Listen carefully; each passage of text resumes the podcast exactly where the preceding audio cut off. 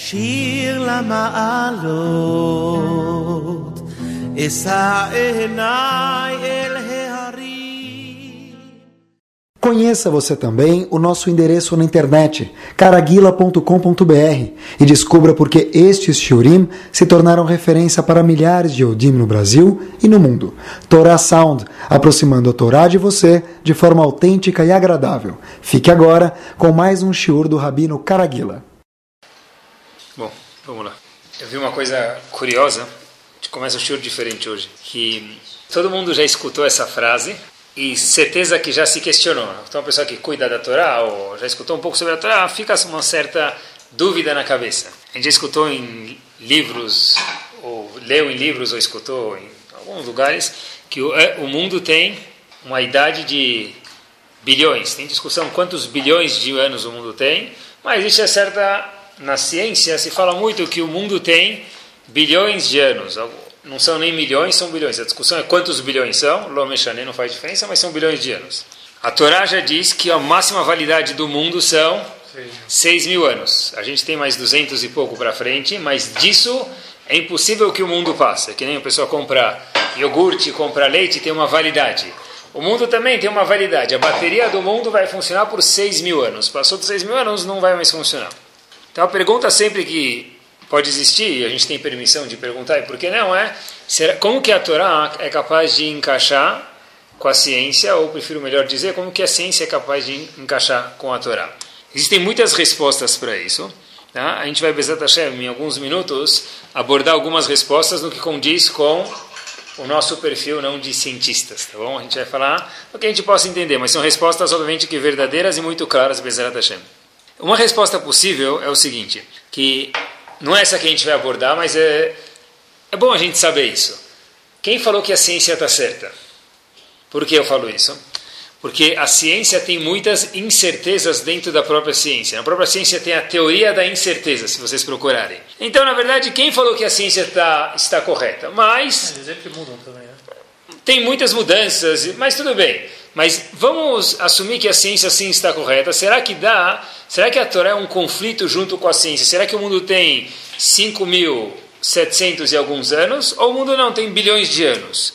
Como que a Torá enxerga essa ideia? A gente pode deixar Yudim mais confortáveis, por que não? A gente não está se acomodando com a ciência. A Torá não bruseia o encontro da ciência, mas óbvio que a gente pode entender. Tem algumas curiosidades muito, muito interessantes. Não sei se a gente já percebeu, já prestou atenção sobre isso. Em Rosh Hashanah, a gente fala Hayom Harat Olam. Os Ashkenazim falam Hayom Haras Olam, Hayom Harat Olam, tanto faz. Mas quer dizer que hoje o mundo foi criado. O que quer dizer isso? Isso não se refere que o mundo próprio foi criado, o céu, a terra, as constelações. Isso é mentira. Por quê? O mundo foi criado seis dias antes. Em Rosh Hashanah, quem foi criado? Adam Arishon. Quer dizer, um de Tishrei, que é quando Rosh Hashanah, a gente comemora Rosh Hashanah, esse é o dia que Adam e Havá, homem e mulher, foram criados. E não é o dia que o mundo foi criado. O mundo foi criado quando? Seis dias antes. E o que isso tem a ver com a gente? O seguinte, o Midrash conta um, conta um segredo para a gente. Como olhar para a criação do mundo. Entre parênteses, por que a gente precisa procurar no Midrash? O próprio Passuco já fala como foi a criação do mundo, porque a gente vai se utilizar dessa ferramenta chamada Midrash, que é uma explicação sobre o Passuco. Que eu tive procurando, se a gente for ver a criação do mundo, quantos psukim tem que falam sobre a criação do mundo? Chutem. 10, tá bom. Criação do mundo inteiro. Quantos psukim tem? Tem uns 40. 31 psukim exatamente que falam da criação do mundo. Bereshit bar Elohim até Hashem terminar de criar o mundo. 31 versos. Procurei um pouquinho. Na faculdade de Harvard, tem, hoje em dia a gente pode procurar pelo computador, tem 200 plus, mais de 200 mil livros que falam sobre a criação do mundo. Então, como que pode ser que a Torá, obviamente, não vamos comparar a Torá com os livros de Harvard, mas como pode ser que a Torá, em 31 psukim, é capaz de encapsular mais de 200 mil livros que existem na faculdade de Harvard? Então, a resposta para chuta é que a Torá é de Hashem, mas a Torá própria contou para a gente em 31 versos, mas a gente precisa se utilizar dos Midrashim para entender o que tem nesses 200 mil livros. Então a gente vai se utilizar do Midrash. O Midrash conta para a gente o seguinte: já que o homem foi criado em Rosh Hashanah, que é o sexto dia da criação, houveram seis dias lá para trás. Então, se é assim, tem duas contagens, novidade para todos vocês, talvez. Até Adam Arishon, o tempo não rodava do jeito que nós estamos acostumados no relógio. Quando Adam Arishon entrou no mundo, não havia relógio, mas havia já o conceito de tempo igual nós estamos acostumados hoje, disse o Midrash. Até Adam Arishon ser criado, não havia nenhum ser humano criado, haviam seres animais, mas não ser humano. Então, os horários, o relógio, os momentos funcionavam nos conceitos de Akadosh Baruch Hu. De Adam Arishon, quer dizer, quando a gente fala que o mundo tem 5.700 e poucos anos, isso se refere quando? De Adam Arishon até hoje. Mas de Adam Arishon, voltando seis dias atrás, talvez os dias de Hashem são dias que são dias muito mais do que um dia de hoje, que a gente está acostumado a falar dia de 24 horas. Então, portanto, de fato, não existe esse conceito de o dia é o mesmo dia que nós estamos acostumados, e mais uma coisa me permita, no primeiro dia ainda não havia o conceito de tempo. A Kadosh Baruch criou tudo, o começo era Tou Vavou. Então, talvez o começo da criação, assim dizem Rahamim para a gente, pode ser que demorou alguns milhares de anos, alguns talvez bilhões de anos, nos anos que nós estamos acostumados a contar hoje. Quer dizer, pode ser que de fato, ninguém nunca falou que não. O mundo não, o mundo sim tem bilhões de anos, pode ser. Mas, como você me conta, eu recebi um calendário esse ano de Rosh Hashanah e estava escrito Mabruk, Happy New Year, 5.700 e poucos anos. Ayom Harat Olam. Desde o momento que Adam Arishon foi criado até hoje, o ano tem 5.700 e poucos anos. Mas de lá para trás, talvez se passaram bilhões de anos, porque só Hashem estava vivo. No momento que Hashem estava vivo, o tempo, o conceito de tempo, não é exatamente o mesmo tempo que hoje. As 24 horas não formavam necessariamente um dia. Essa é uma das respostas, como pode ser, que o mundo de fato talvez tenha bilhões de anos. Por isso, Hashem criou naquele momento. muito bem, quer dizer, até lá, talvez o tempo era. Quer dizer, ah, a Torá fala que tem 5.700 e poucos anos e os cientistas falam. Não que a Torá precisa se acomodar com os cientistas, não é isso que eu quis dizer. Mas, também, existe o conceito de sabedoria nos, nos povos. Então, a Torá, sim, nunca falou que o mundo não tem bilhões de anos.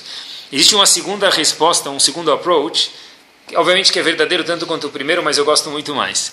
É o seguinte, como a, a ciência calcula o tempo do mundo? Olha que gostoso. Eles olham da seguinte forma: se a gente enxergar uma planta dois anos, a ciência observa uma planta durante dois anos, por exemplo, tá? Pegando um exemplo. E essa planta cresceu dois centímetros em dois anos. Hoje a planta tem dois metros. Isso é um sinal que a planta existe faz 100 anos. Porque se ela cresce 2 centímetros por ano e hoje ela tem 2 metros, são 200 centímetros, então a planta existe faz 100 anos. 100 vezes 2, 200, que são 2 metros. Assim a ciência conta. Por exemplo, outro exemplo, se a ciência olhar um ser humano, ela fala: olha, esse nosso amigo é um grande jogador de basquete, ele tem 2 metros de altura. E ele tem 20 anos de idade. E a gente observou dos 18 ao 20 a evolução dele. Assume-se que dos 16 ao 18 evoluiu, evoluiu da mesma forma e tudo evoluiu de uma forma constante e uniforme. Agora, se a gente levar em consideração uma frase do Talmud, o Talmud menciona em dois lugares a seguinte frase: que o mundo inteiro foi criado bekomatan. Komatan quer dizer num estágio de mais do que adolescente, no estágio pronto. Quando Adam Arishon chegou no mundo, ele não achou o mundo careca, ele não achou o mundo sem plantas. Ele achou o mundo já pronto para.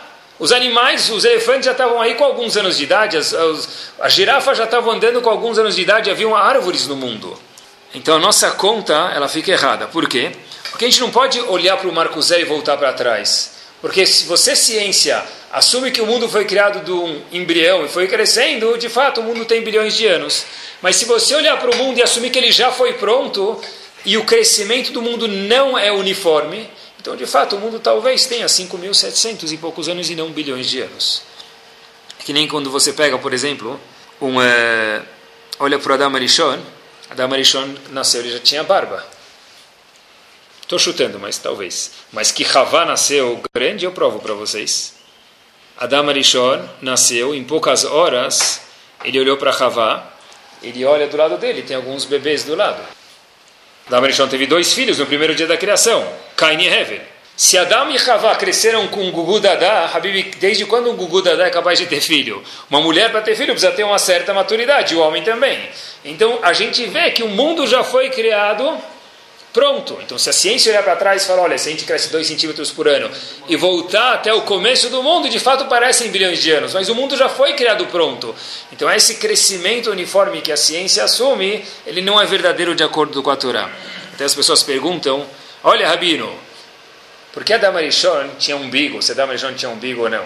Mas o que perguntam bastante é quem, quem nasceu primeiro, o ovo ou a galinha? Não sei tanto o que, que as pessoas estão tão preocupadas com o ovo ou com a galinha. Não sei, mas tudo bem. Mas a Torá responde para a gente. Quem nasceu primeiro, o ovo ou a galinha? A galinha, porque o mundo nasceu pronto, Habibi. O mundo já nasceu pronto. Então, de fato, a galinha que nasceu primeiro. Quer dizer, e ainda fora isso também, houve uma bula. Uma bula é o dilúvio. O dilúvio a gente sabe que mudou toda a temperatura do solo, do mundo, tudo mudou, os sais minerais do mundo. Quer dizer que se eu olhar de hoje, do ano de hoje para trás, de uma forma uniforme, sem levar em consideração que o mundo foi criado já pronto, e que houve uma bula, que houve o dilúvio, que mudou a água quente e havia ácido, e mudou todas as propriedades do mundo, então de fato parece que o mundo tem bilhões de anos. Mas o mundo de fato, de acordo com essa segunda resposta, sim tem 5.700 e poucos anos. Quer dizer, existem dois approaches. O primeiro é que o mundo sim tem bilhões de anos. O segundo é que o mundo só tem 5.700 de Adam Arishon em diante. Talvez antes tinha mais um pouco, não necessariamente bilhões. Como a ciência, então, acha que é bilhões? Porque é igual pegar um homem que cresceu agora 2 centímetros, falar, eu vi nesse período 2 centímetros, e hoje ele tem 2 metros, eu vou voltar para trás e assumir quanto tempo ele viveu. E se ele crescer de uma forma uniforme, se o homem já cresceu grande, como Adam e Havá, se o mundo já cresceu formado, então toda essa história já não tem mais muito fundamento. Quer dizer, a Torá, de fato, não vai contra esse conceito da ciência. Isso nos leva um passo à frente, já que a gente está falando de tempo, como funciona o tempo dentro da Torá. Eu queria olhar um pouquinho com vocês, em alguns minutos hoje, como a Torá enxerga o conceito chamado tempo. Sabe, existe um costume, os Faradim, Ashkenazim, é mais famoso nos Ashkenazim, mas nos Faradim também ele é bem vivo. Quando uma pessoa fica noivo, um casal fica noivo, normalmente o noivo ganha um relógio e a noiva ganha um colar, um anel, ou os faradim ganham algo que chama sania, aquela bandeja que vem inúmeros presentes. Vem, não um anel, vem uma coleção, vem a joalheria inteira, talvez. Uma vez perguntaram para o Rav, o, chama, tem, houveram alguns rabanim na Hassidut, uma Hassidut muito grande que existe até hoje, chamado Gur, um dos Rabanim, famoso pelo nome do livro dele, é chamado Imrei Emet. E ele diz, ou Imrei Emes, e ele não, ele não explicou por que as mulheres ganham tanta coisa assim, ou por que ganham a pulseira, mas ele explicou por que o homem ganha o relógio. Olha que fantástico ele disse. Porque o homem ganha o relógio na hora que ele vai casar, para explicar para ele, olha, Habibi, o maior presente que você está ganhando, fora o relógio, que talvez seja de ouro, é os ponteiros que estão lá dentro mostrando o tempo, porque o tempo ele é precioso. E agora que você vai casar, saiba que você vai precisar como dividir seu tempo com a sua outra metade e saber utilizar do seu tempo um pouco melhor. Quer dizer, o maior presente que você acaba de ganhar é olha o relógio e aprenda a curtir um pouco mais o seu tempo e usar o seu tempo um pouco melhor. Tem uma Gemara famosa que fala sobre tempo para a gente. Rav Hizda era uma super máquina. Super máquina mesmo, não é super máquina que a gente está acostumado quando a gente era pequeno, aquela, aquele carro que andava sozinho. Mas Rav Hizda, nos termos espirituais, ele era a super máquina. Por que diz o Talmud para a gente? Havia o Malach Amavet, o anjo não bom, que quando, depois de 120 anos bem vivido, a pessoa não pode ir embora do mundo. Existe um funcionário de Hashem, que ele bate cartão todos os dias, ele lo aleno vem pegar a Neshama, a alma da pessoa, para tirar ela depois de 120 anos bem-vindo do mundo.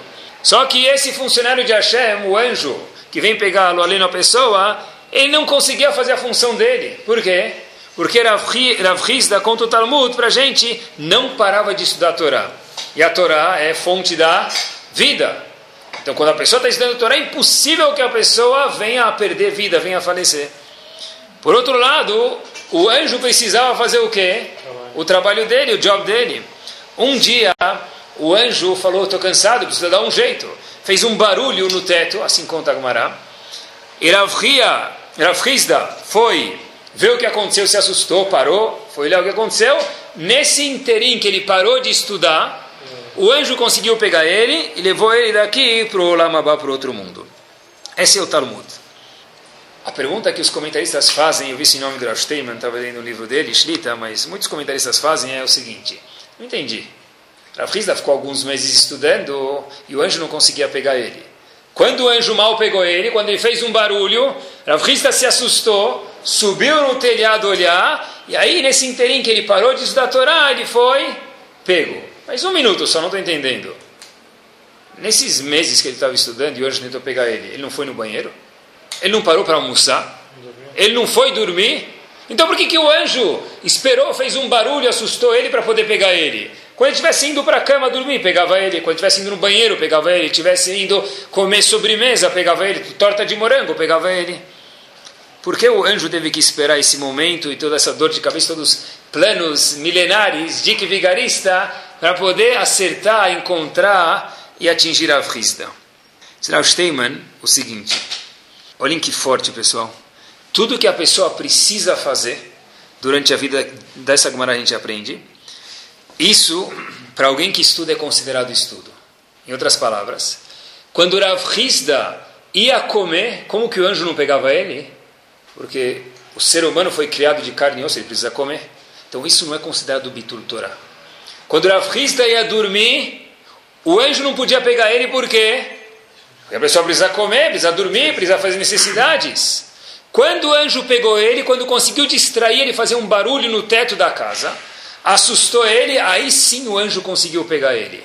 Por que precisou fazer esse barulho? A gente perguntou. Resposta é: porque tudo que o ser humano precisa fazer, aquele ser humano que estuda e faz outras coisas porque precisa fazer, esses momentos que ele faz outras coisas, a Kadosh Baruchu considera isso como se fosse Talmud Torah, como se fosse estudo de Torah. Uma novidade pensar. gigante. Não precisa pensar. A Frisa precisou, não sei se ele pensava, ele precisava comer para continuar vivo. Eu já não sei o que, que, ele comia, não sei se ele comia sushi ou rodízio, mas o que ele comia, o que era básico para ele, ele comia, isso para ele era Talmud Torah, quando ele ia no banheiro. Torá, você pode até me falar que ele pensava enquanto ele comia, mas ir no banheiro não pode pensar em Torá. Então por que, que o anjo não, pensou, não pegou ele? Porque se um ser humano precisa ir no banheiro, isso não é Talmud Torá. Para uma pessoa que está envolvida em Torá, olha que fantástico, ele pode ser chamado alguém que está 24 horas por dia, 7 dias por semana, estudando. A gente entende isso um pouco, entre parênteses, com o trabalho. A pessoa trabalha no Brasil, só que ele tem loja em Tóquio, ele tem ações em Tóquio, tem importações vindo de lá. A pessoa, a gente já escutou isso, fala, olha, ele está 24 horas por dia, 7 dias por semana, sintonizado. Shabbat, graças a Deus, a gente tem esse zehut. Quem não cumpre Shabbat nem isso não tem. Quando ele está dormindo, se tocar o celular, ele pula da cama. De alguma forma ele está trabalhando. Lehavdil, uma pessoa que estuda, e ele estuda, isso é chamado 24 horas por dia estudando, mesmo que ele estiver hoje fazendo ginástica, por exemplo. O Hafetz Haim, estive pensando, nos nossos olhos terrestres não estudava o dia inteiro. Para quem não sabe, novidade para talvez alguns, Hafetz Haim tinha uma lojinha. Não sei se era na 25 ou no Bom Retiro, mas ele tinha uma lojinha lá em Radun. A lojinha do Hafetz Haim era um pouco diferente do que a gente está acostumado. A lojinha hoje, a pessoa trabalha duas horas, ele tem antes da ele vai trabalhar três, quatro, dez, vai abrir mais uma filial. Hafetz Haim era exatamente o contrário, só por curiosidade. Hafetz Haim trabalhava quatro horas para conseguir o salário dele quando ele viu que em quatro horas ele conseguia, ele fechava a loja. Na semana seguinte ele trabalhava três horas, duas horas, ele trabalhava menos tempo para conseguir o mesmo valor, não mais tempo porque ele tinha mais atzlachá. Cabeça do Havetz Haim. Mas o Havetz Haim tinha uma lojinha. Nos olhos de Akadosh Baruchu, então, Havetz Haim estudava quantas horas Torá? 24 horas. Ah, mas quando ele trabalhava, ele também estudava? Não, quando ele trabalhava, ele precisava trabalhar. Mas nos olhos de Hashem, o tempo dele, que é o shir de hoje, estava sendo 24 horas por dia aproveitado. Mesmo que ele dormia, mesmo que ele trabalhava, por quê? Eu, eu quero estudar. Tem momentos que eu preciso fazer outras coisas, eu vou fazer. Eu preciso fazer não o que eu quero, mas sim novidade, o que Hashem quer de mim. Mas nesses momentos é como se a pessoa estivesse estudando, algo fantástico. Só para a gente imaginar um pouquinho o que, que era Rafista, um pouquinho do que era Rafista, que estudava 24 horas por dia e o anjo teve que fazer barulho para atingir ele, a gente mencionou alguns minutos atrás. Tem uma história Mesma história. Tem uma história do Hazonish, que o Razonish uma vez foi visto, é bom a gente escutar isso uma vez na vida, a dois ou três passos da cama dele, no chão. Está deitado no chão, dois ou três passos da cama dele. Então, uma pessoa veio e falou para o gigante Razonish, Razonish faleceu há 60 anos atrás, chegou para o Razonish e falou para ele o seguinte, olha, Rav, acorda, o senhor está longe da cama. O que aconteceu? O senhor desmaiou? Razonish, olha minha cama lá, puxa, hoje eu calculei mal. O aluno perguntou para ele assim, como assim, Rav, calculei mal? Falou, normalmente eu estudo o máximo que eu consigo, eu calculo quantos passos eu preciso, quanta força eu preciso para chegar até minha cama. Essa vez eu estudei uma linha a mais de Gemara, e minha força terminou dois passos antes da minha cama. Por isso que eu caí dois passos antes de chegar da minha cama. Isso é alguém que é Torá 24 horas por dia. Só para a gente ter um pouquinho de degustação, o que, que era o Razonish, o que, que era o Havetz Haim, talvez, o que, que era lá atrás, um pouquinho Rav Rizda. Fico imaginando aquelas pessoas, e Baruch Hashem, tem pessoas assim no Brasil que tem um set time por dia para estudar a Torá. Eu conheço pessoas que estudam de manhã, outras param à tarde no meio do trabalho. Se você ligar para ele em tal horário, a secretária não vai passar a ligação, ele está estudando. Tem pessoas que estudam Havruta, eu já vi muitas pessoas, graças a Deus, aqui no Brasil, a pessoa vai lá e deixa o celular de ponta cabeça, porque ele sempre vai piscar a luzinha vermelha. Seja o BlackBerry, seja o iPhone, qualquer coisa vai piscar a luz vermelha, porque a cada 12 segundos vai chegar uma mensagem nova. A pessoa fala: Olha, agora eu estou estudando, ninguém me tira daqui. Isso um pouco, talvez seja, não é igual a Frisda, mas certeza é um zerro gigante que essas pessoas têm. Por que, que Hashem fala? Talvez. Olha, uma pessoa estuda, não é só quando ele estuda, é quando ele tem tempo livre, a pessoa senta e estuda. E para ele isso é considerado que o dia inteiro ele está estudando. Quer dizer, uma pessoa quando pode estudar, senta e estuda, isso é um zerrut, é um mérito tremendo. Olhem como a Torá enxerga o conceito de tempo. Qual é a maior haverá que existe no mundo? Qual é a maior haverá que existe no mundo? Talvez tem outras haverotas que a gente pode estar passando na nossa cabeça, elas são obviamente graves, mas a maior haverá que existe no mundo. Qual é a maior mitzvah que existe no mundo? Talmud Torah, Keneget Kulam. Estudo de Torá, a maior mitzvah que existe no mundo. Já falei para vocês e repito. Enquanto a pessoa está escutando um shiur ou está estudando Torá, se construírem o Betamigdash, não vão avisar ele. Por quê? Porque ele está estudando Torá, Hashem vai proibir que ele fique sabendo isso.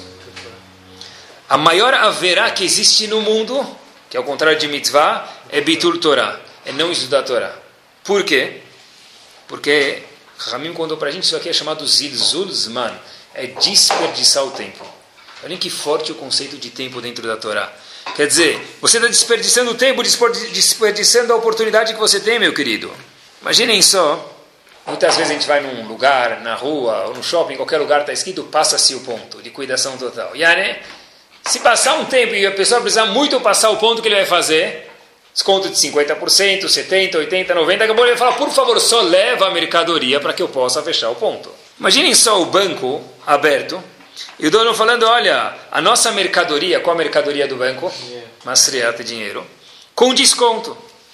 Fala, olha, ninguém está levando, ninguém está levando, eu sei que é uma utopia, ninguém está levando, ninguém está levando, o banco fala, por favor, a gente precisa mudar o ponto, a gente precisa sair dessa rua para seis ruas paralelas mais para baixo, leva a minha mercadoria, leva o dinheiro, que a gente precisa mudar o ponto.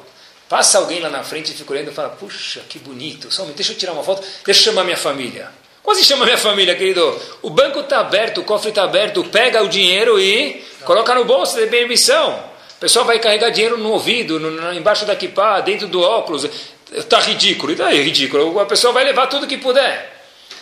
Hashem fala para a gente a mesma coisa. Bitul Torah é chamado o quê? Desperdiçar o tempo. Teu tempo está livre. Ah, mas estou ocupado. Se está ocupado é uma coisa, mas Bitul Torah é quando a pessoa está livre e não usa o tempo. A pessoa fala, puxa, que oração? Nove? Ah, vamos enrolar até as dez. Isso é Bitul Torah. Bitul Torah é a maior verá que existe no mundo. Por quê? Porque nos conceitos de Hashem a coisa mais preciosa que nós temos é o tempo. Então, se você desperdiça a coisa mais preciosa, a mercadoria, o banco está aberto, desperdiçar isso é chamado Bitul Torah. Muitas Mishnayot, muitas. Na, na, no, no Shulchan Aruch também aparece isso. Tem um, uma pessoa que ela está isenta de fazer todas as mitzvot. Todas as mitzvot. As mulheres têm alguns mitzvot pertinentes a elas.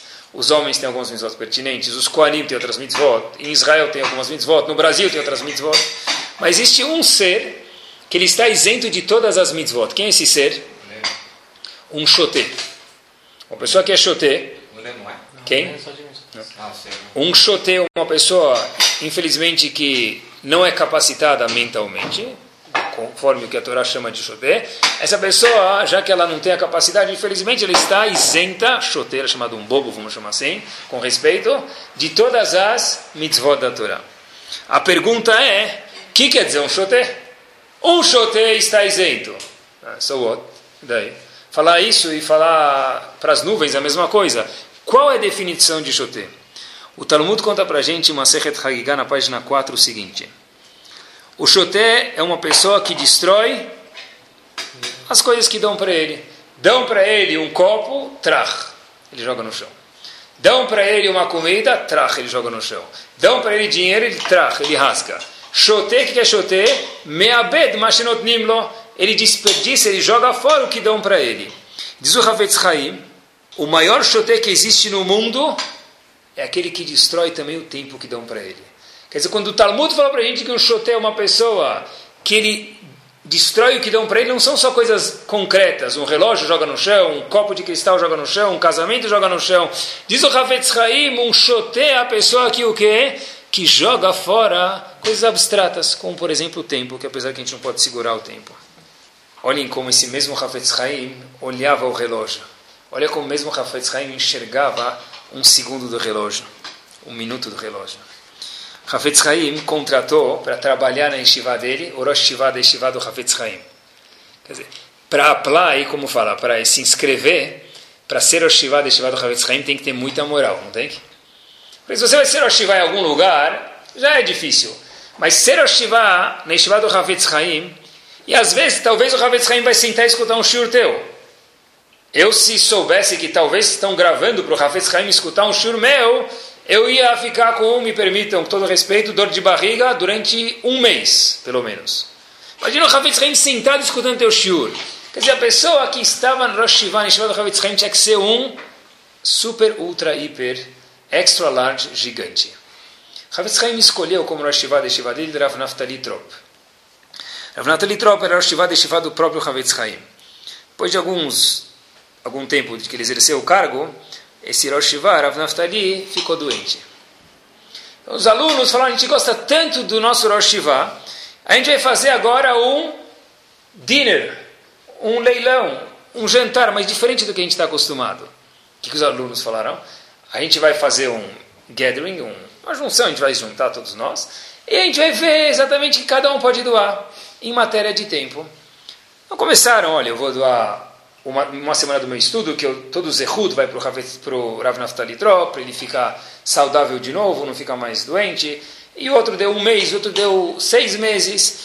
Terminaram todo o leilão, somaram os minutos, as horas, deu exatamente cinco anos e mais um pouquinho. Falou, a gente está doando cinco anos de Zehud, cada um somando tudo o que deram junto, para o Rosh Shiva de Shiva do Havetz Chaim. Até que eles tiveram uma ideia, falaram, puxa vida, a gente doou, doou, doou, mas o maior milionário, o maior banqueiro não participou do dinner, desse leilão. Quem é o maior banqueiro que existe aqui? O próprio Havetz Haim. Voltaram para o Betamidrash de novo falaram, olha, ninguém pode voltar atrás nos lances, mas a gente vai, talvez o Havetz Haim vai falar dobro tudo. E estão procurando ver qual vai ser a reação do Havetz Haim. Olham para o Havetz Haim e falam, Rav, tem o Rav Naftali Trop, sabe, contratou, ele está doente. O Havetz Haim fala, claro que eu estou ao par, rezo para ele todo dia. Eu gostaria que a gente, o senhor participasse do nosso leilão, gente queria saber qual o lance. Tiveram alguns lances de minutos a meses. Para colocar o senhor ao par, a gente queria saber quanto o senhor vai doar. O Havetz Haim vira para eles e fala, quanto eu vou doar? Pensou um pouquinho, eu vou doar um minuto para Rav Naftali Trop. Obviamente que houveram os cochichos do lado. E um minuto, Rav? Diz Rav para os alunos, sabe quanto vale o meu minuto? Um minuto, porque eu gosto muito dele, eu estou doando para Rav Naftali Trop. Os alunos voltaram para o Betamidrash com um novo entendimento do que anda dentro do relógio aquele ponteiro. Quanto que é um minuto? Hafez Haim falou, não porque eu não gosto do Aleno. Claro que ele adorava o Rosh dele, mas junto com o leilão, junto com a doação dele, ensinou para os meninos uma coisa: quanto vale um minuto? E os meninos, quando voltaram para o Betamidrash, tiveram um novo feeling do que é estudar um minuto a mais ou o que, que é o tempo. Não sei se já escutaram falar nesse nome, Mas existe um Rav que agora a Rússia já não é mais União Soviética, mas quando era a União Soviética, naquela parte comunista, naquela parte que a prática de qualquer religião era proibida, haviam algumas pessoas, algumas figuras que se preocupavam muito com os Eudim que moravam na Rússia, na União Soviética do antigamente. Um deles era Rav Yitzhak Zilber. Rav Yitzhak Zilber era uma pessoa que foi algumas vezes para a Rússia no momento que era proibido ir lá e praticar religião. Em 1955, Rav Yitzhak Zilber foi para a Rússia ajudar alguns Yehudim a lembrar que eram Yehudim, praticar um pouco de Torá para não esquecer isso. E ele foi pego e inventaram algumas calúnias sobre ele e jogaram ele, mandaram ele num campo de trabalho. Rav Yitzhak Zilber, olha, Yaminu Smol Tifrotzi, direita e esquerda, não tinha absolutamente nenhum judeu que cumpria a Torá no campo com ele. Na história não conta se haviam outros Yehudim, não sei, mas Yehudi que cumpria alguma coisa de Torá não tinha. Ele começou a se questionar, como eu vou colocar tefilim na União Soviética? Eu ainda me resolvo um pouco, mas dentro de um campo de trabalho na União Soviética, ele havia trazido consigo, porque já se imaginou que ia passar por essa situação, um tefilim muito pequeno, o menor que existe. O menor tefilim que existe é dois dedos por dois dedos, a Gemara fala. Ele trouxe o menor tefilim que existe. E alguns livros que ele conseguiu esconder e contrabandear para o campo, livros muito pequenos, com folhas e letras muito pequenas. Se organizou para ter os livros lá, o tefilim, mas o problema é que quando que ele vai estudar? Precisa trabalhar. E como que vai cumprir Shabat? Havia algumas tarefas, uma das tarefas mais árduas, ele conta que era a tarefa de carregar água, porque é um trabalho braçal muito maçante. Só que ele fez a seguinte conta: olha, se eu acordar às 5 e meia da manhã e terminar meu trabalho às 7 e meia da noite, 19 e 30, eu vou estar trabalhando 14 horas por dia. Des, dessa forma eu vou conseguir um dia livre, porque eu vou conseguir fazer meu trabalho um pouco mais rápido durante a semana e Shabbat eu vou ficar livre. E ele tinha que uma certa cota, ele conseguiu fazer a cota. Passado-se algum tempo, ele falou o seguinte: olha, se o que eu faço, o percurso, o que eu faço durante a semana, normalmente em duas horas, eu fizer uma hora e 45, eu vou ganhar quantos minutos por hora? 15 minutos. Cada duas horas eu vou ganhar 15 minutos. Se eu calcular que eu trabalho 14 horas por dia, eu vou ganhar quase que duas horas por dia. E eram essas as duas horas que ele estudava quase durante o dia. E eram esses dias que ele cumpria o quê? o Shabbat dele dentro do campo de trabalho, história que aconteceu, dentro da União Soviética, 1955. Quanto vale um minuto de estudo para uma pessoa dessa que teve que trabalhar, fazer o percurso de duas horas carregando água, que já é algo maçante, e uma hora e 45 para poder trabalhar um pouquinho mais a Kadosh Baruch estudar um pouquinho mais de Torá? Quanto vale um minuto? Talvez seja um reflexo de uma sombra de o que era um minuto do Hafetz Haim, o que é um minuto nos olhos de Akadosh Baruch Hu que, que gerou eu falar esse cheiro para vocês? É isso aqui, pessoal. Algum tempo atrás, a família da minha esposa foi toda para o Panamá. A pessoa falou, você não vai ir? Eu falei, puxa, eu não vou sair no meio do ano, sabe, dois aulas em Shiva, dois shurim, faz 12 anos eu não, não vou fazer bitur Torá. Aí minha esposa falou o seguinte, eu tenho certeza que você foi, ela tocou meu ponto fraco, tenho certeza que você for para o Panamá, você vai achar alguma coisa legal para o teu shiur. Falei, tá bom, vai, então eu vou. Cheguei no Panamá e eu falei, puxa vida, cadê o shiur foi uma festa, outra festa e um shiur, mas eu não vi nenhum shiur que eu podia aprender para levar para um shiur. Eu pensei que vi muitas coisas, mas tinha uma coisa que me marcou. Talvez algo famoso, Canal do Panamá. Fui visitar o famoso Canal do Panamá, uma das maravilhas do mundo. E depois de o canal ficou quase um século na mão dos americanos, construíram eles, construíram o canal, ele passou para posse dos panamênios, desde 1999, dia 31 de dezembro. Esse canal do Panamá tem 80 a 81 quilômetros que o barco passa, em vez de ele dar a volta em toda a América, do Sul, América Central, ele corta esse pelo canal do Panamá, esses 80, 81 quilômetros de tráfego, e assim ele economiza quanto tempo? Três semanas. Alguns barcos um pouco mais, um pouco menos, mas a média são de três semanas de economia de travessia. Quanto custa para um barco atravessar o canal do Panamá? De 350 a 400 mil dólares, dependendo do que o barco está carregando. de 350 a 400 mil dólares, dependendo do que o barco está carregando. Quer dizer, para economizar, para atravessar do Oceano Atlântico ao Pacífico, ou vice-versa, tanto faz. Você quer economizar três semanas? Na minha mão, e o guia inclusive falou para a gente, efetivo, tem que pagar cash. Não adianta dar duplicata. E se a duplicata volta, o barco já passou. Salim Aleon. Tem que pagar cash e, em avanço, levar o recibo lá com comprovante. Aí você pode passar depois que tiver comprovado. Para economizar três semanas, você paga de 350 a 400 mil dólares, pessoal. Olha quanto vale uma semana. Quer dizer, cada semana vale uma média de 150 mil dólares. Parco, passam, Torá também é cultura, uma média de 80 embarcações por dia. Ela funciona de manhã, de tarde, de noite. 80 por dia, 24 horas por dia, 7 dias por semana, dia 31 de dezembro, dia 1, dia 25 de dezembro, qualquer dia que for, mesmo Rosh Hashanah, eles também trabalham. Todos os dias do ano trabalham. 80 barcos por dia.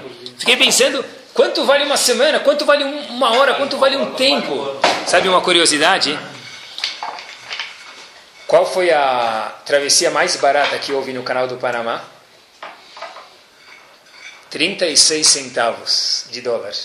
Uma pessoa atravessou nadando o canal do Panamá, pelo peso dele, pelo que ele estava carregando de mercadoria, entre parênteses, nada, ele pagou 36 centavos. Aí eu falei até brincando para o guia, poxa, eu estou com um dólar no bolso, acho que eu vou atravessar. Falou, não, não, não, não. Hoje tem jacarés, tem um monte de coisa lá dentro. Eu não ia passar nem, nem de um jeito nem de outro. Mas a, a, travessia mais barata foi 36 centavos. Quando eu li isso, quando eu vi isso, eu logo falei, uau, um salário mínimo no Brasil, a média, façam a, a conta mais ou menos, quanto dá por hora? Eles dividam mais ou menos o salário mínimo, dá talvez R$ reais e meio por hora. Quanto vale a hora de um eletricista, talvez? 100 reais, talvez. Um advogado por hora? Talvez 500, talvez mil. Um cirurgião de uma parte mais delicada do corpo, talvez vale alguns mil reais por hora. Isso ainda é muito pouco. Sério, é pouco para você? 4, 10 mil reais por hora? Claro que é pouco. Para vocês também, quer ver? Quanto vale uma propaganda de segundos no meio da final da Copa do Mundo do Super Bowl. Quanto vale? 4 mil reais por hora, 10 mil reais por hora do cirurgião. Isso não é nem sobremesa, nem começa, isso é risada, faz cócegas. São bilhões de dólares, milhões de dólares por um minuto no meio da Copa do Mundo, na final. Né? Então, olha em quanto vale o tempo. O tempo, na verdade, é relativo, depende o valor que você atribui a isso.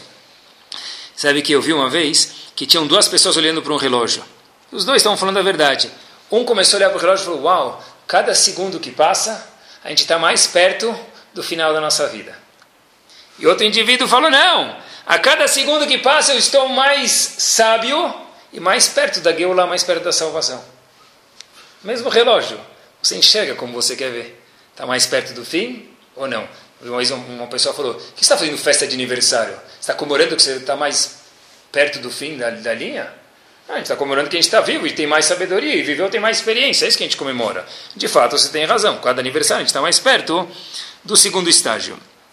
Esses 400 mil dólares em três semanas é para algo finito. Só vai entregar a mercadoria, vai receber os contêineres que tem lá. Eu contei, havia mais, eu fui contando.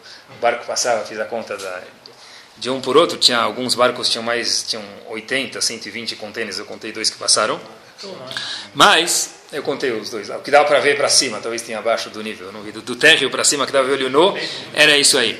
Aí, eu comecei a pensar, olha, o barco chega com uns contêineres, entrega e todo mundo fatura, Bezat Hashem. Mas, isso tudo é algo finito, é algo que fica aqui nesse mundo. Imaginem só algo que é Ruhani, pessoal, algo que é infinito, que é a Torá.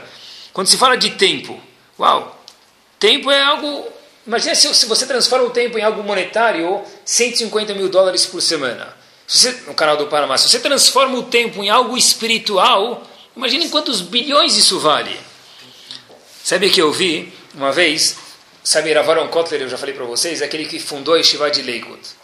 E, talvez não, é proibido falar o que eu vou falar, mas eu vou falar de qualquer jeito. Eu vi uma frase, talvez que falou, essa frase é que mais me marcou de Ravaron Kotler. Não sei se a gente pode falar isso, parece estar limitando ele essa frase, mas Ravaron Kotler Estava lendo um dia uma biografia dele. Ravaron Kotel Zecher Tzadi Vekadosh Ibrahá, o fundador da maior estiva do mundo até hoje em Leikut, falou as seguintes palavras num jantar em prol da yeshiva. Meus senhores, vou ler para vocês uma frase que ele falou. Eu vim aqui angariar fundos para minha yeshiva, eu não posso ser desonesto com vocês. É provável que Leikut, a dele, produza Rabanim, Rashi Shivot, líderes, pessoas ativistas em todas as comunidades do mundo, mas eu quero que vocês saibam, esse não é o propósito da nossa yeshiva. Uau! Não é o propósito da tua yeshiva fazer abanim, rashi shivot, líderes, professores? Então, Ravaron Kotter, qual é o propósito da sua yeshiva? E olhem o que ele diz. O propósito da nossa yeshiva é o estudo que agora está soando dentro dos, das paredes do Betamidrash. Esse é o propósito da nossa yeshiva. Bezat Hashem, vão sair líderes, vão sair abanim, mas o propósito da nossa yeshiva, antes que vocês doem, eu quero saber que vocês saibam qual o propósito da nossa yeshiva, é o estudo que está pairando, o barulho que está soando dentro das paredes do nosso Beit HaMidrash, da nossa casa de estudo, nossa yeshiva, agora. Isso era Ravaron Kotter. Olha que bomba, pessoal. É curtir o tempo agora. É isso, depois vai sair. Eu não sei o que vai sair depois. O propósito é agora. O propósito é o tempo agora, é os momentos, é aquele um minuto do Havetz Haim. O maior do momento do mundo, se a gente tem Emuná em Hashem, tive pensando, é o presente. Por que o presente? Agora aqui na rua eles falam que o maior presente do mundo é o presente, por isso que ele se chama presente, mas acho que é muito mais do que isso. Se a Kadosh Baruch Hu colocou a gente aqui nesse momento, a qualquer momento que a gente tiver naquela hora, porque Hashem quer a gente aqui, correto? Pessoal, a gente assume que ele fez boas escolhas, é que Hashem me quer aqui. Então, esse é o maior momento do mundo que eu tenho. A pessoa fala, qual é a missão na vida? Ele espera que alguém me fale para ele, olha, você vai dar duas cambalhotas, colocar azeite em cima da azeitona, fazer borepreaete, esfregar ela na mezuzá, dar um beijo, segurar, você fez sua missão no mundo. A missão no mundo da pessoa é aproveitar o presente da melhor forma possível. Essa é a melhor missão. Por que, que isso aqui não vai afetar a gente? Porque não tem tanta pirueta. Mas a maior missão do mundo da pessoa é o quê? Ver o melhor que você pode, a melhor decisão que você pode fazer com o teu presente. Precisa de muita chokhmah, mas não muita ainda para para a pessoa chegar um pouco mais velho na vida e falar alguns rias. O que, que são os rias? Eu deveria, muitos falam isso, tá de chokhmah, mas não muita. Eu deveria ter feito tal coisa quando eu era jovem. Eu gostaria de ter feito tal coisa com minha família, com meu trabalho, com minha comunidade, com meus pais, com meus avós. E eu um monte de rias. Eu me arrependo. Mas eu sempre costumo dizer para os meus alunos que o raham de verdade não é aquele que chega na velhice. Esse é um pouco o raham. Mas o raham de verdade, o sábio de verdade, é aquele que está olhando agora o presente e olhando um pouco mais para frente, fala, puxa vida, quando eu chegar lá com 90 anos de idade, como que eu vou me olhar nesses 20, 30, 40, 50 anos que eu tenho agora? Se eu vou fazer algum ria, eu deveria, eu deveria, deveria, amigo. Sabe quantos deverias já foram no mundo? Milhares. Seja você algum deles que vai falar o tempo, agora eu estou, não deveria, agora eu estou devendo, e é isso que eu estou fazendo agora, eu estou fazendo o que é correto agora. E já que a gente fala o que é correto agora, falando em tempo, é muito importante, a gente quer, com, com intenções boas, engolir os 60 segundos do tempo do Havetz Haim. Eu não acho que o Havetz Haim no meio da reza estudava. Por que eu não acho que o Havetz Haim no meio da reza estudava? Porque no próprio Mishnah Burak ele escreveu, ele fala Zman Torah Lechut, Zman Limud Lechut. Tem momentos de estudar e tem momento de rezar. A gente quer tanto aproveitar o tempo que a gente é capaz de chegar na sinagoga em cima da hora, rezar, terminar mais cedo estudar uma página de Gemara ainda. Isso não é aproveitar o tempo. Isso é pegar o tempo, estraçalhar ele e não usar ele conforme que Hashem quer. É que nem eu pegar uma nota de 100 dólares e rasgar ela em mil pedaços. Você os deixou ela em um, eu deixei em mil. Então eu tenho muito mais dinheiro. Não, você destruiu a, a nota. Eu usei ela. Pegar o tempo e usar ele de forma imprópria, fora que isso é surta na Lahá, isso não é assim que se usa tempo. Se você gosta tanto de estudar, chega mais cedo. Fica mais tarde. Não fazendo coisas, um monte de coisa junto. Seria a mesma coisa que você está conversando com alguém talvez seja comum isso hoje em dia, mas está errado. Alguém que você precisa ter algum afeto um pouco maior no celular. Mas está conversando, mas eu estou te escutando, mas eu estou no celular. Não, então você não está me escutando.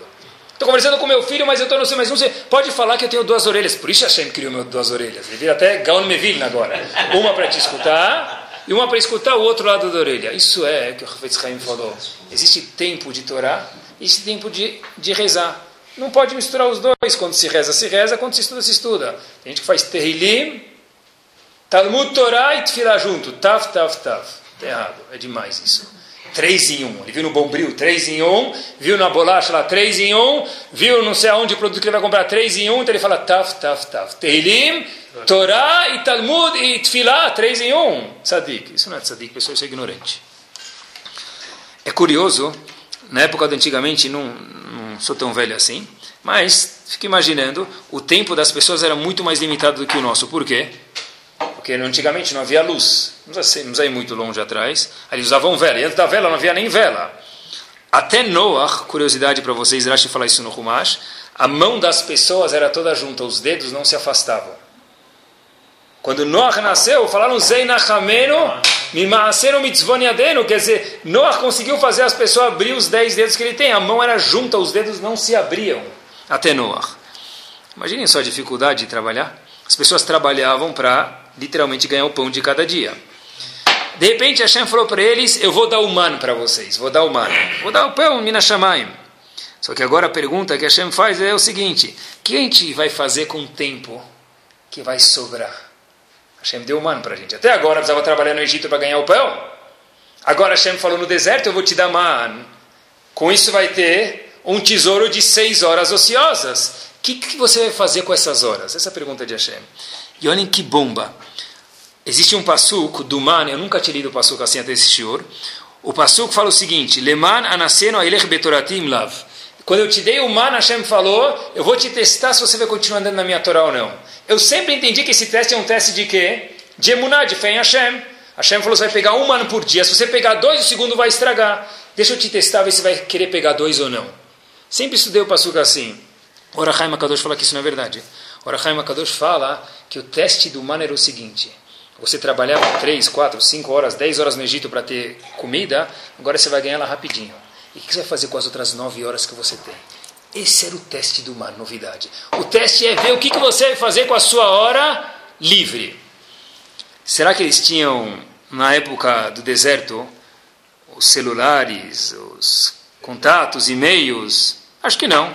Porque eu lembro quando eu fui para estivar nos Estados Unidos, que é primeiro mundo, pelo menos era quando eu fui, para ligar para casa tinha um cartão MCI, é uma operadora. Você ligava para telefonista, fazia terrilim, porque se não chegava na telefonista. Depois mais um pereg de terrilim para a telefonista fazer tocar os telefones no Brasil. Mais um pereg de terrilim para completar a ligação e não cair no primeiro minuto. Então você tem que fazer isso tudo isso de novo. Isso é um pouco tempo atrás. Hoje em dia, você quer falar com alguém, o que, que você faz? Telefone? Nem existe mais telefone. Telefone? Como telefone? Hoje em dia tem você WhatsApp. WhatsApp Buddy, você lega, escreve, é em tempo real você está falando com a pessoa. Tem aplicativos no computador que você fala de graça. E se ele não tivesse aplicativo, você paga também alguns centavos por, por hora e você fala com a pessoa no mesmo segundo. E aí a Shem pergunta para a gente, e aí então? Tá bom, você tem aplicativo, você tem e-mail, você tem WhatsApp, você tem tudo. E o teste do man, o que você vai fazer com o tempo que sobrou para você? Achar mais, mais uma coisa para fazer? Respondam não no trabalho. Trabalho, obviamente que precisa, óbvio, pachuto. Mas fora do trabalho, quanto tempo esse negócio gasta da vida da pessoa inutilmente? Isso não é trabalho. Ah, preciso buscar meu filho, falar com o motorista, tá bom, mas quanto tempo gasta? Esse é o teste do mar. Teste do mar é saber quanto você vai desperdiçar do teu tempo de férias com teus filhos, ou de chegar em casa, quando você já está lá, já fez tudo o que tinha que fazer, e ficar mexendo naquele negócio para conhecer mais um aplicativo, que ele sabe eh, ver qual a temperatura dentro da tua casa, e de Miami, ah, qual a diferença com a temperatura de Miami agora, o que você vai fazer com ela agora? Ah, estou indo para Miami, tudo bem, você não vai, que tem tantos aplicativos banais, por isso que eles são de graça talvez. Me lembro o Hafetz Haim, uma vez, um doador ajudou a Yeshiva, o Hafetz Haim falou, olha, puxa vida, eu queria te dar o privilégio de estudar um pouco de Torá, que esse é o maior presente, a maior retribuição que pode dar de volta para a pessoa. O doador falou, olha, Arav, o senhor sabe que eu doei Baruch Hashem bastante, e para ter tanto dinheiro assim, eu preciso ter muitas empresas. O Rav falou, so what? Para ter muitas empresas, eu preciso cuidar delas. O Rav falou, so what? E daí? Ele falou, não, eu não tenho tempo para estudar. Eu fiz para ele, a frase que mais me deixou eco quando se fala de tempo. Talvez Haim para ele, Habibi, se nem tempo você tem, o que você tem? Eu não sei se ele ganhou doação no fim, se ele já tinha recebido. Isso é um detalhe curioso. Mas, se nem tempo você tem, o que, que você tem? Porque de você só vai sobrar o tempo e o que você vê com o tempo, porque todo o resto não vai sobrar. Se nem tempo você tem, diz o Ravitz Haim, o que, que você tem? A pessoa mais milionária do mundo é aquela pessoa que tem tempo. A pessoa está ocupada 12 meses por ano. Qualquer um consegue enxergar isso. Ele não pode tirar um dia de férias. Essa pessoa é rica, ele tem bilhões. Ele tem bilhões. Ele é rico? Ele não sabe nem, ele nem sabe o nome dos filhos dele. Ai, puxa, parece quando vem a tia de não sei de onde e fala, olha como você cresceu. O pai fala a mesma coisa, porque ele nunca vê o filho. Essa pessoa, certeza, é a pessoa mais pobre, paupérrima essa pessoa. A gente consegue entender. Diz Ravetz Haim, se nem tempo você tem, o que você tem. Vou terminar com uma história só para a gente ver o que, que vale alguns segundos, depende do que você fizer com esses segundos. Tem uma história verídica, uma escola em Chicago, havia uma moça que chamava Miriam. Era uma escola judaica, mas assim no básico, assim, só o nome judaico. Não podia praticar muitas coisas, era só assim, não, os diretores, a direção não gostava muito de práticas, era para ter um pouco de conhecimento judaica. Só que os professores da escola eram pessoas um pouco mais religiosas. Só que uma das leis da escola é que não se podia deixar as pessoas um pouco mais religiosas, só conhecer. Mais do que isso é decisão da, da criança, você não pode influenciar ela. Uma vez havia uma professora chamada senhora Wise. Essa senhora falou: Olha, eu vou violar uma das leis. Eu vou convidar essa menina Miriam na minha casa Shabbat. Eu sei que não pode convidar. Eu vou convidar, talvez eu vou perder o emprego, mas eu não consigo não convidar. Eu vejo uma certa vontade de aprender. Ela chegou em casa, a senhora Wise, convidou Miriam para a casa dela. Erev Shabbat, o que, que uma mulher faz? Acende as velas. A professora foi acender a vela. A menina olhou e falou, professora, o que, que você está fazendo? Estou acendendo velas. Um dia, se Deus quiser, você vai ser mãe. Você também vai querer acender velas. Aí a menina falou para a professora, eu posso também acender? Falou, claro. Falou, mas na minha casa ninguém acende sexta-feira à tarde vela. Minha mãe não acende, eu posso acender? Disse a professora, é claro que você pode acender. Ela acendeu a vela. E a professora rezou naquele momento que tomara que sobre alguma coisa dessas velas para a menina no futuro dela. Miriam cresce e não era mais Miriam, ela virou Mary. Ela foi para uma faculdade, história exatamente assim, verídica. E conheceu um garoto, esse garoto virou um rapaz, e o namoro virou quase um casamento, virou um noivado, virou um casamento. E era um rapaz de outra religião.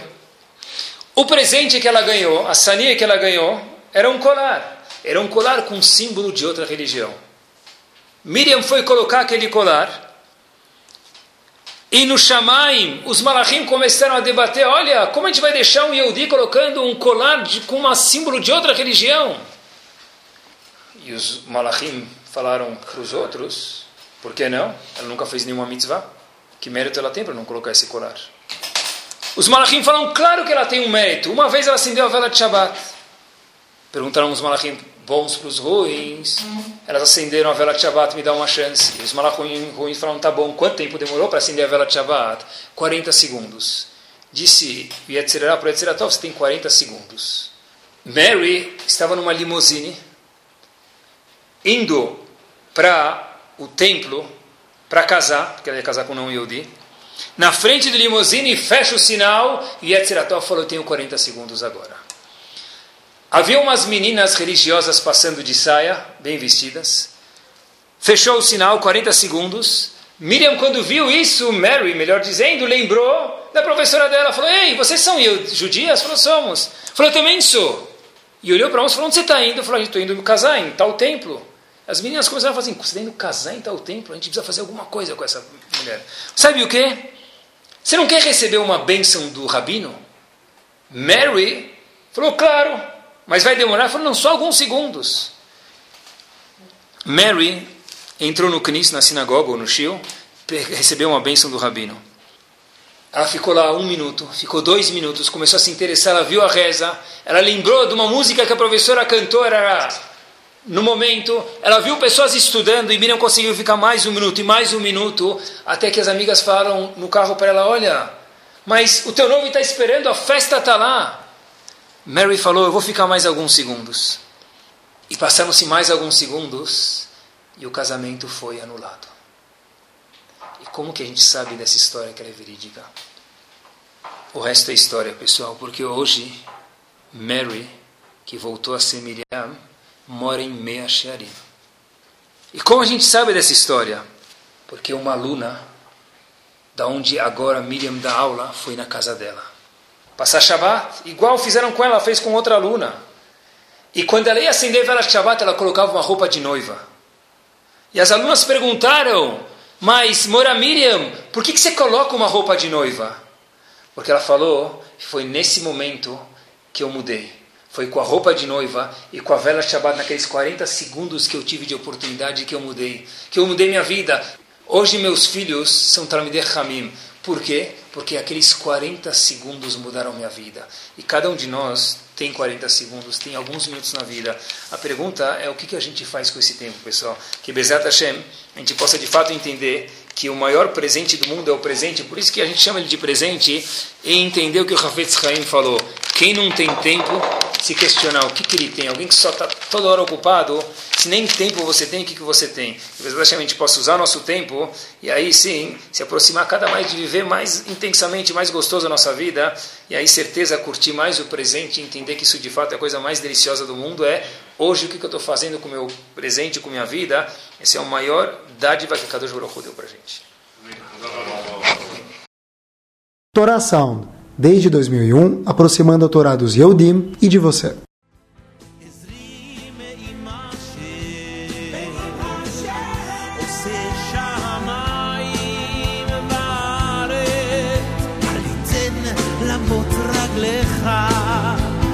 אל ינום שומרך